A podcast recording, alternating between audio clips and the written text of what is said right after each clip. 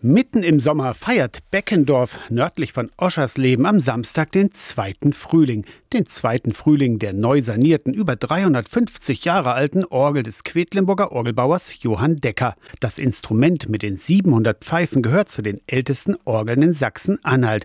Anders als in Nachbarorten fehlte in Beckendorf später wohl das Geld, um die Orgel umzubauen.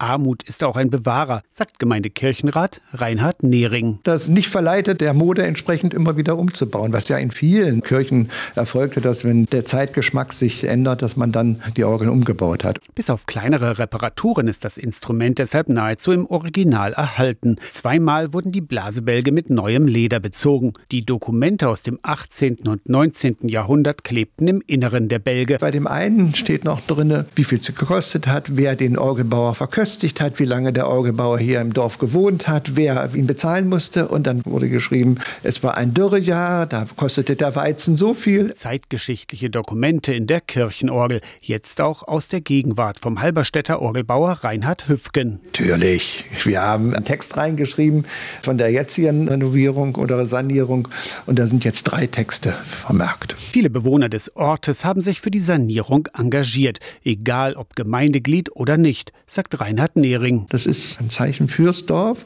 und das wollen wir unterstützen und sind wir sehr dankbar. Und darum wollen wir diese Einweihung auch als Dorffest feiern. Am Samstagnachmittag um zwei ist der Festgottesdienst mit Empfang und Konzert für die sanierte Deckerorgel in Beckendorf. Aus der Kirchenredaktion Torsten Kessler, Radio SAW.